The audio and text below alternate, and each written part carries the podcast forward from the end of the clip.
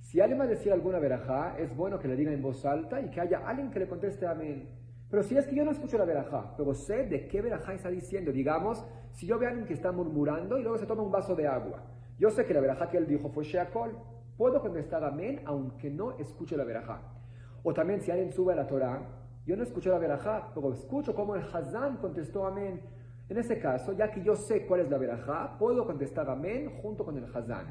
O sea que en la mayoría de las verajot, aunque no se escuche la verajá, igual la verajá es válida.